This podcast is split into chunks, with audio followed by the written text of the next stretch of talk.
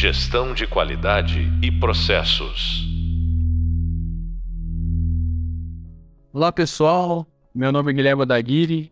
Estamos é, em mais um podcast, no podcast 4 hoje, né? Onde a gente vai falar um pouquinho sobre Oceano Azul, né? E falar um pouquinho sobre as empresas que conseguiram aí é, navegar nesses oceanos azuis, né? E a ideia é um pouquinho também a gente falar sobre a diferença entre Oceano Azul e Oceano Vermelho, né? Falar um pouquinho também de alguns exemplos de empresas que conseguiram estar é, tá navegando nos oceanos azuis e também falar um pouquinho sobre algumas características dessas empresas, né? Como que elas conseguiram chegar lá. É, acho que é também importante falar sobre alguns conceitos, né, na prática, sobre a lógica da, que está por trás sobre a estratégia do Oceano Azul e também falar um pouquinho e o que, que é, é, mais fácil a gente estar tá no, no, na estratégia do Oceano Vermelho do que propriamente dito tá na estratégia do Oceano Azul, né? Bom, a, a estratégia do Oceano Azul, estratégia do Oceano Vermelho, gente, ela é a gente pode, só para a gente voltar aqui, se a gente fizer uma reflexão, né?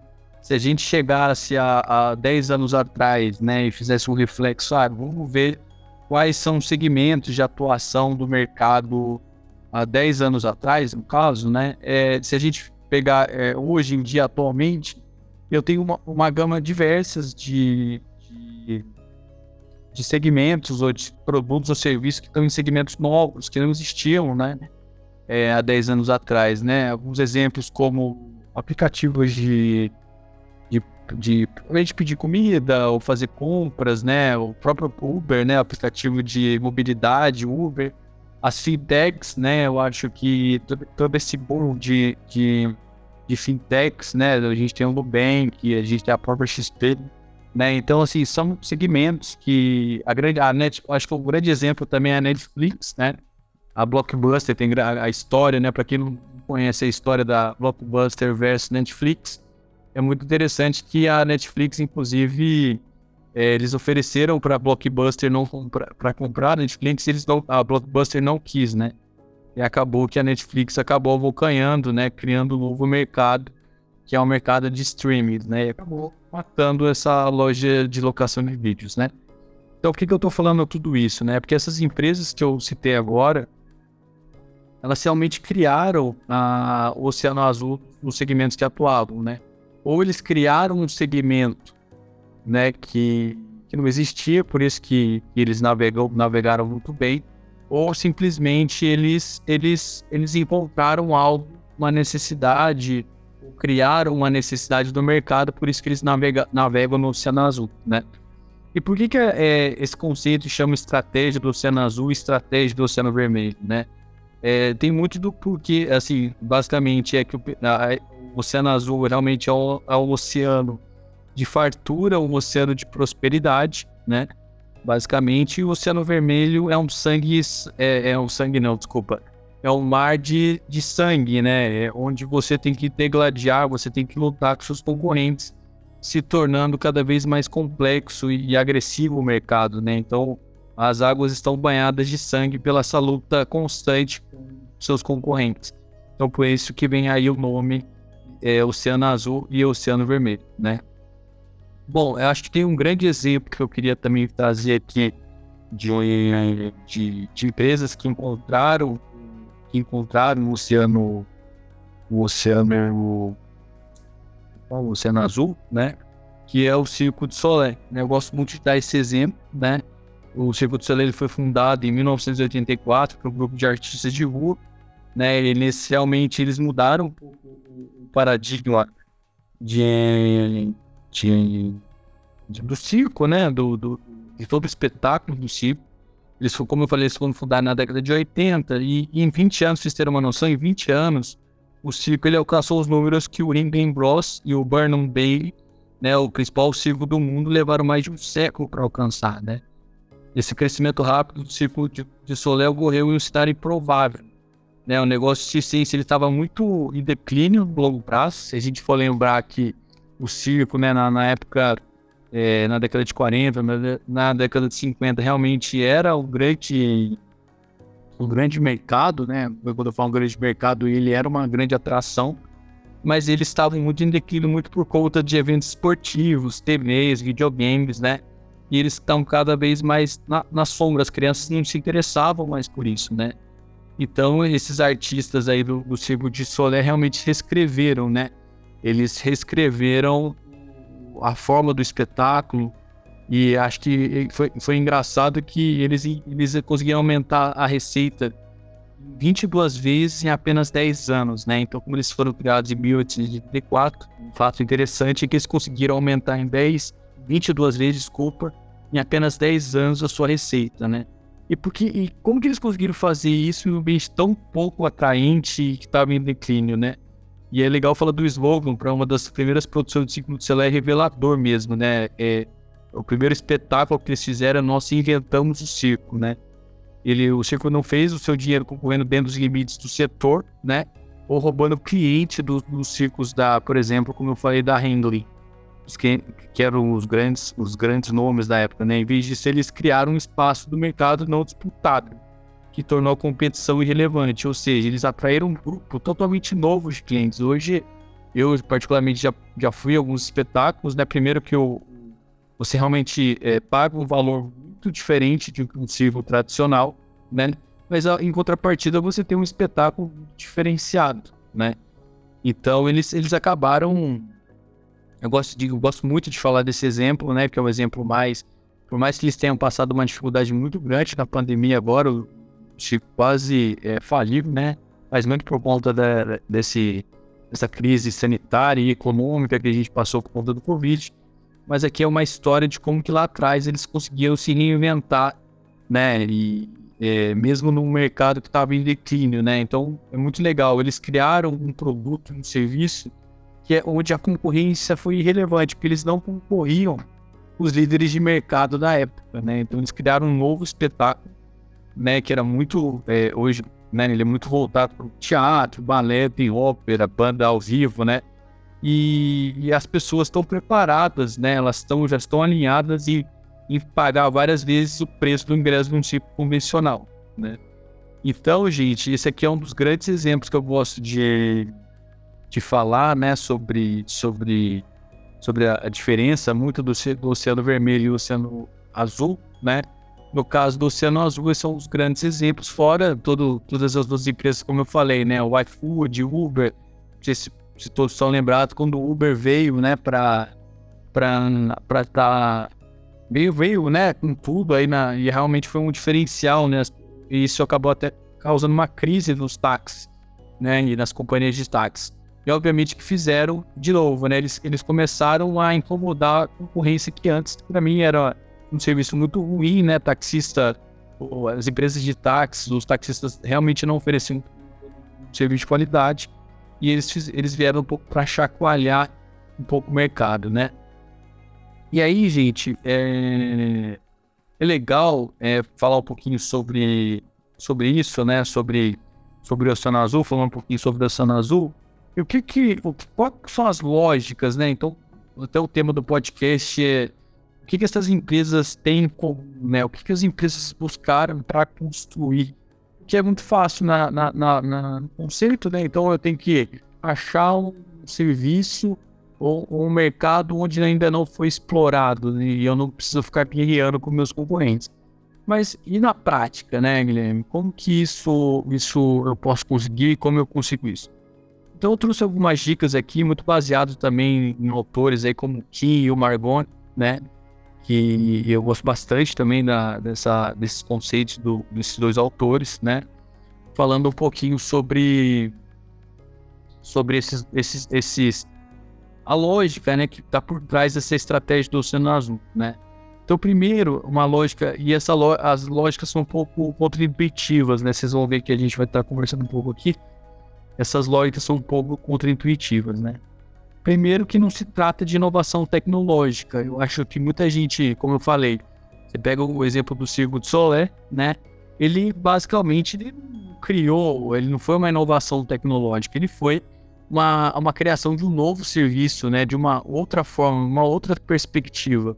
E aí teve, é, realmente eles conseguiram aumentar o valor agregado, eles mudaram o paradigma do mercado circense, né?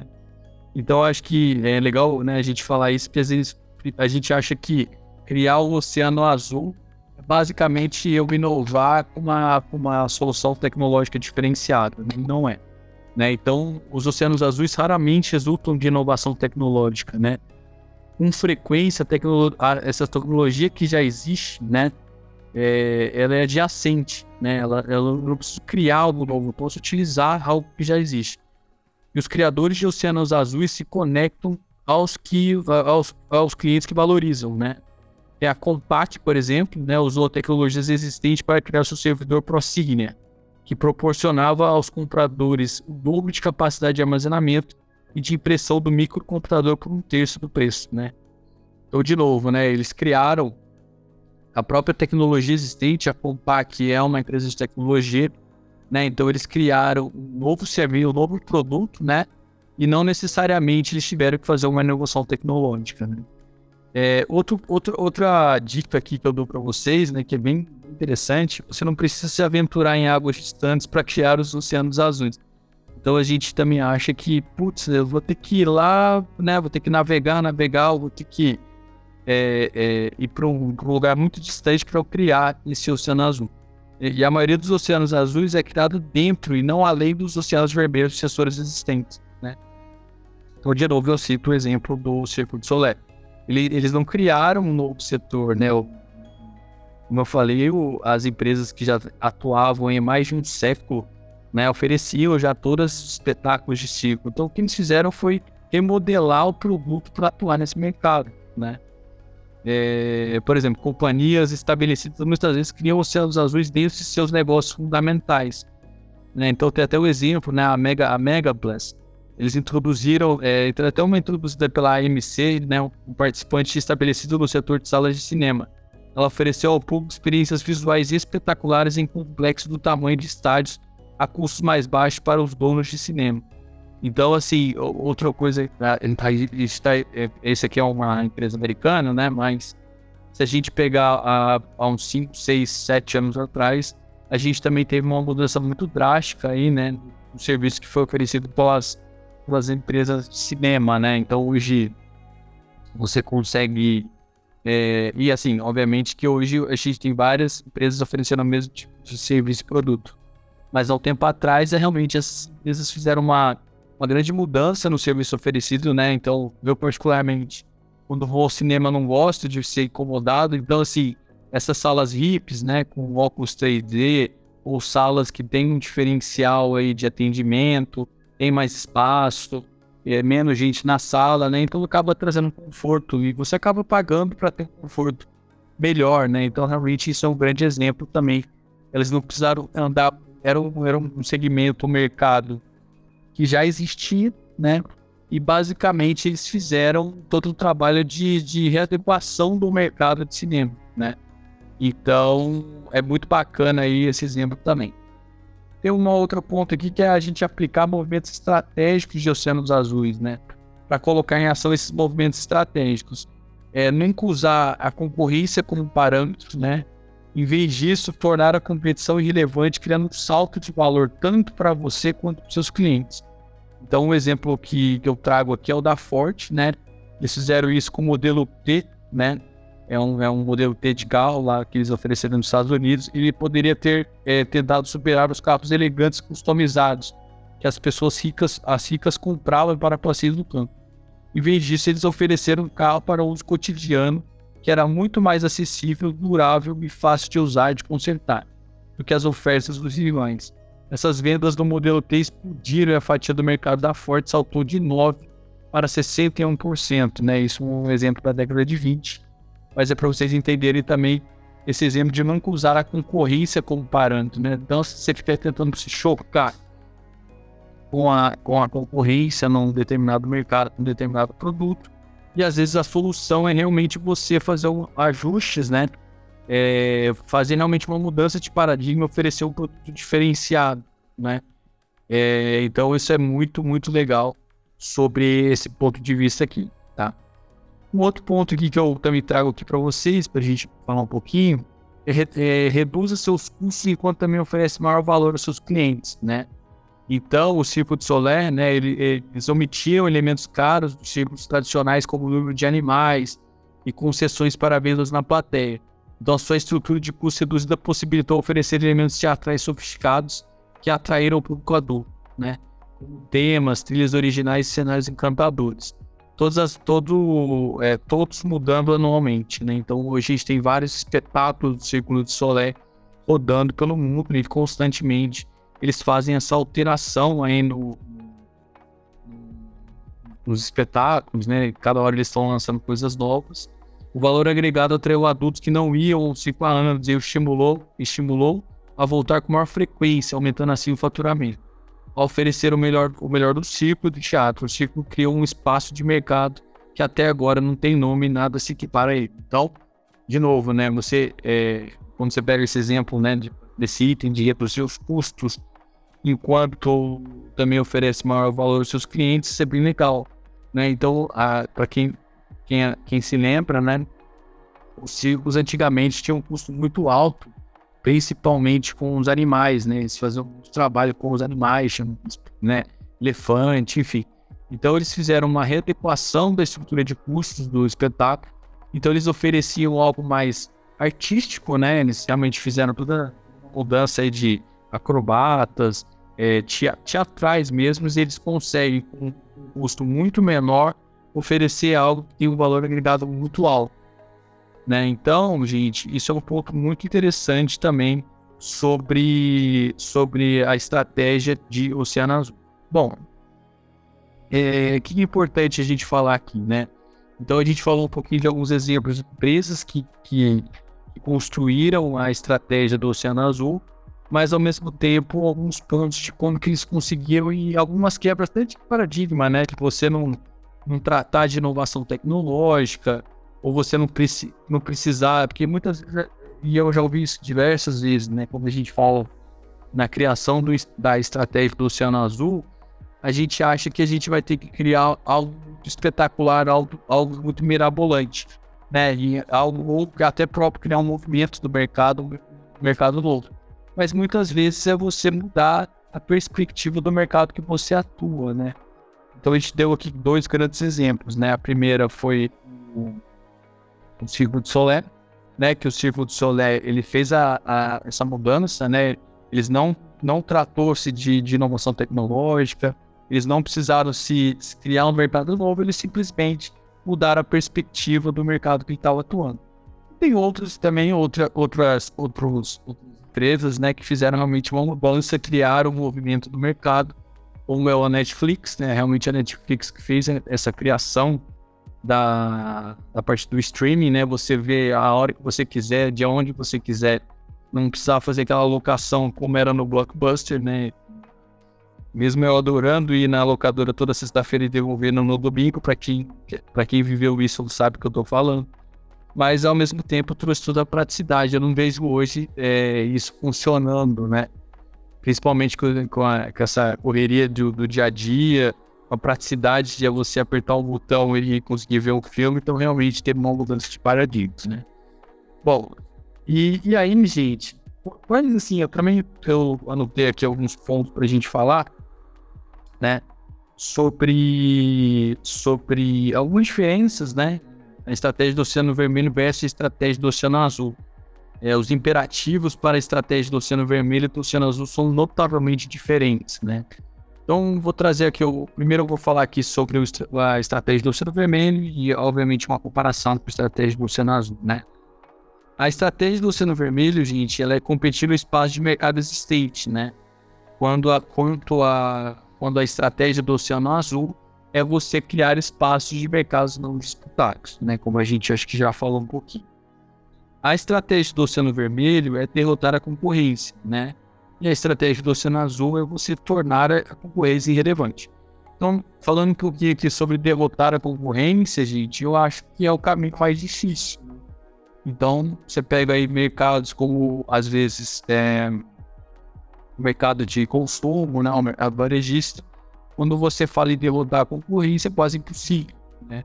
Então, eu acho que você realmente criar um produto, né, tornar a concorrência relevante, de novo, eu vou remeter ao Circuito Solé.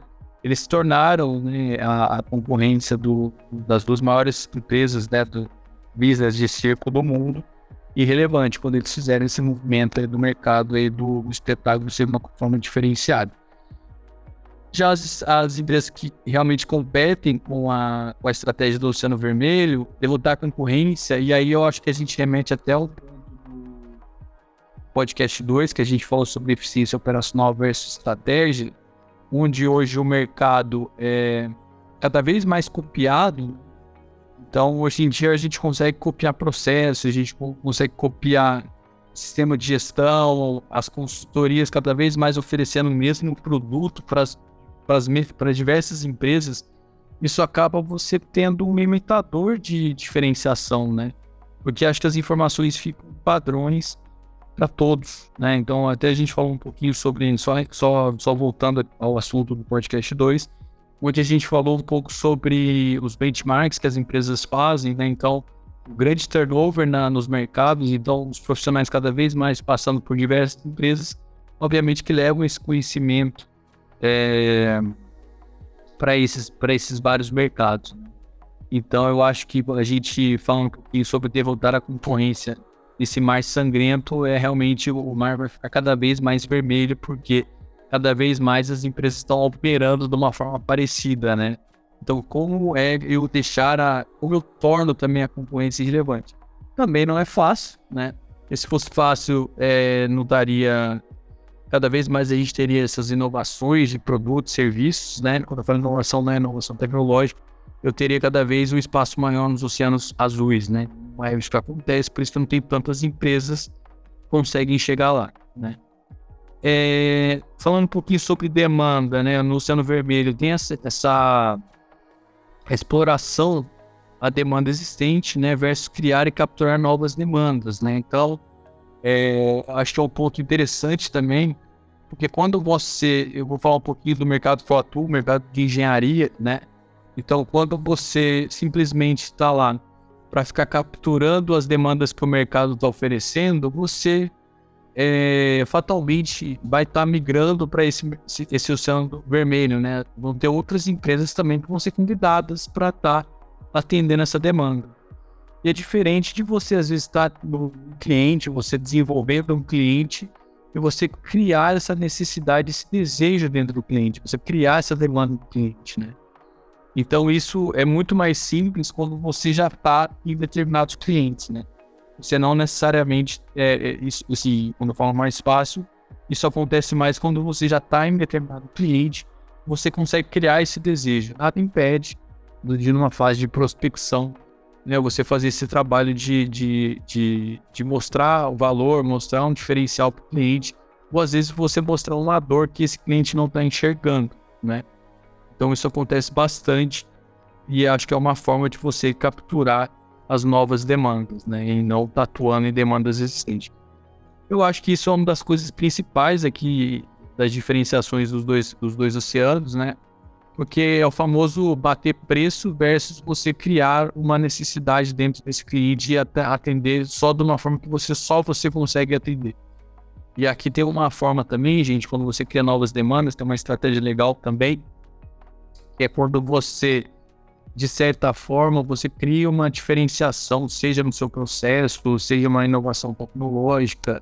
Aí sim, quando você cria uma inovação tecnológica, você acaba criando uma necessidade no mercado, né? Você acaba criando um desejo no seu cliente.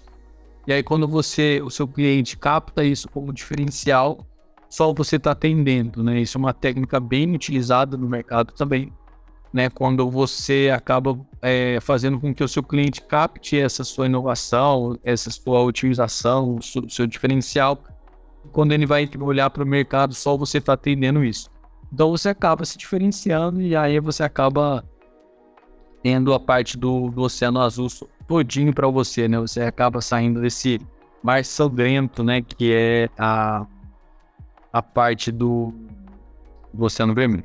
Bom, eu acho que também tem um interessante, né? O, da estratégia do Oceano Vermelho é quando a gente que está muito ligado a, as atividades da empresa, então alinhar o sistema inteiro das atividades de uma empresa com sua escolha estratégica.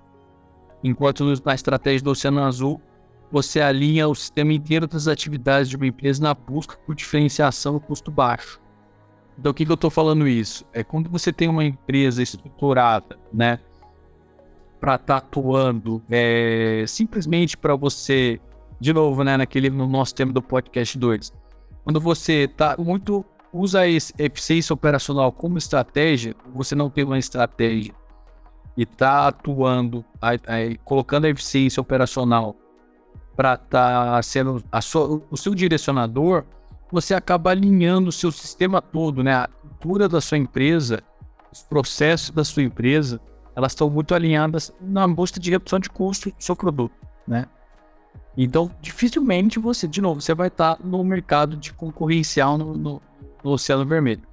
A partir do momento que você tem uma estratégia, né, a sua estratégia é ampla, você tem um posicionamento estratégico, né, do mercado diferente, você vai mirar um mercado diferente. Obviamente, você às vezes não tem o produto que você vai atender, mas quando você tem um direcionamento, um posicionamento estratégico, é, claro, né? Você fez todo aquele trabalho de estratégia, fez o seu trade-off, fez sua escolha, e você tem a sua organização, as atividades da sua organização viradas para isso, a probabilidade, né, de, de você conseguir oferecer um produto diferenciado é muito maior. E a, a chance de você estar tá surfando o oceano, eh, navegando no, no mar mais calmo, né, no Oceano Vermelho, isso é muito melhor. Por que isso, gente? Porque eu tenho um direcionador muito claro, né? Que eu vou criar o um produto, eu vou me posicionar diferente da concorrência. Então você cria um ambiente mais criativo, você cria processos que tendem a você criar essa diferenciação. Então você acaba não não trabalhando, né? Não trabalhando apenas para fazer essa redução de custo, que é o grande tema até do nosso podcast 2, que fala sobre a busca pela eficiência operacional. Né? Agora, pô, Guilherme, é fácil, né? A gente, quando a gente decorre aqui, parece um pouco muito simples eu fazer todo esse trabalho, mas quando a gente, a gente entra a fundo mesmo de como criar essas, essas, essa diferenciação, passa muito pelos pontos que eu comentei com vocês, né? Sobre esses pontos contra-intuitivos, mas é, se eu puder dar uma dica para vocês, eu acho que um grande ponto, né, para a gente conseguir essa navegabilidade em oceanos azuis, ou cada vez mais eu estar tá, é, distanciando desse mar sangrento, né, é, eu acho que também é, é, é, ter uma estratégia clara e um posicionamento diferenciado das concorrências, né, buscar aí que vem a, a, a importância da estratégia da, da empresa, né. E o que acontece, né? A busca simultânea por diferenciação e baixo custo né, é, é, é um paradigma mesmo para a criação do Oceano Azul. Mas eu acho que também é, o circuito, o que o circuito celular, vamos pegar o circuito celular para de exemplo. Primeiro eles fizeram um posicionamento diferente, né? Eles, eles criam, é, e obviamente que eles não fizeram isso do nada. Eles viram que o, o mercado circense estava em decadência, como eu falei, muito por conta é, das novas tecnologias, dos videogames, né? De eventos esportivos, isso foi tirando atratividade um pouco desse mercado, né? E, e eu acho que, que eles fizeram, eles primeiro fizeram uma, um posicionamento diferente, né? E depois, ao longo do tempo, eles foram mexendo na estrutura de custo, né? Então eu não vejo problema nenhum você trabalhar na cada vez mais otimizar o seu custo, porque você está aumentando a sua rentabilidade. O problema é você não fazer esses passos antes, é você não fazer um posicionamento diferente e você ter o mesmo produto que os seus concorrentes e ficar lutando por baixar o seu custo. Né? Então, quando você faz isso, você está, obviamente, que o seu cliente ele não enxergou valor, né? então ele está pagando apenas pelo preço e você está cada vez mais é, suscetível né, a, a margem muito baixa né, dos seus produtos. Então, qualquer deslize que você tenha, ou seja uma baixa de demanda, ou seja, no caso, por exemplo, do mercado de engenharia que eu trabalho, no caso de você não performar um projeto que você vendeu com margem muito apertada, você não tem muita manobra, né? Então, qualquer deslize que você tem, você tem que, que você não tem para onde correr, você vai ter acabar tendo prejuízo, né? E falando um pouquinho do mercado de engenharia e construção que eu trabalho. Então, qual que é o, o, falando um pouquinho na prática de oceano azul e oceano vermelho para vocês entenderem? O que, que a gente tem que sempre ficar ligado? Qual que é a próxima onda? Né? Qual que é o mercado que está em, em, plena expansão? O que, que os clientes estão desenvolvendo, né? Então, vou dar um exemplo muito claro, né? O mercado de energia, né? É, se a gente ficar só fazendo, concorrendo os leilões de linhas de transmissão, por exemplo, é uma guerra de preço, né?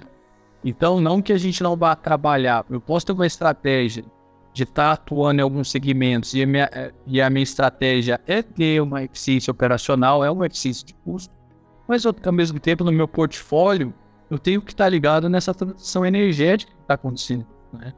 Então eu tenho diversos movimentos que estão acontecendo aí no mercado, seja a energia por etanol, seja essa, essa redução do, do carbono, né? Então, o que acontece?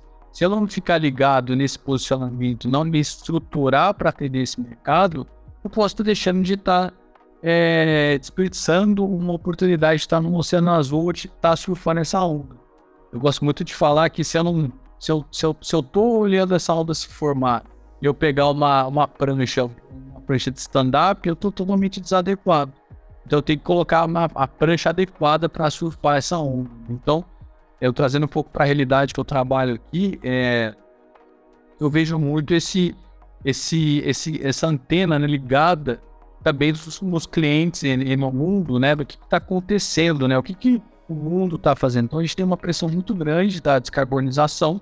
Então a, a transição energética para energias renováveis, energias limpas, é uma realidade, é uma onda que vai estar se formando e vai se formar cada vez mais, né? A matriz energética vai, vai fazer essas alterações. Então, bom, é, é isso que eu queria trazer para vocês, né? Eu acho que é, a gente passou aqui pelas, pelas grandes diferenças sobre o Oceano Vermelho, o Oceano Azul, né? Eu acho que esses exemplos práticos, né? É, é bem interessante. Eu gosto muito de trazer, eu sou uma pessoa muito prática, eu gosto de trazer exemplos práticos para ilustrar essas teorias que são muito, fazem muito sentido. É, uma dica que eu deixo aqui para vocês também está no nosso, no nosso hub de leitura, né? E no, a, a, eu cito alguns hubs visuais. Um livro que eu gosto bastante, que são os livros da, da Harvard Business Review. São leituras muito práticas para o dia a dia do executivo, do empreendedor. E tem um livro muito bacana, bacana que foi até, eu li bastante para fazer esse podcast aqui, que são a, as lições de estratégia, né? São os melhores artigos da Harvard Business Review para criar vantagem competitiva e se destacar da concorrência. São, são artigos muito práticos de autores muito renomados, né? E acho uma forma bem prática eles trazem algumas lições aqui a gente, tá? Bom, é isso. A gente é, finaliza mais um podcast. Queria agradecer a companhia de vocês. É uma coisa que eu gosto bastante. É se a pessoa tá aqui ouvindo um podcast, realmente ela tá buscando conhecimento, que ela podia estar tá ouvindo música, fazendo outra coisa. E realmente você que é, se disponibilizou a ouvir o podcast, você realmente está em busca de conhecimento e parabéns, tá? Convido vocês também para ver mais informações sobre Oceano Azul e Oceano Vermelho também no site de leitura e obras visuais. E eu queria deixar um abraço e até mais.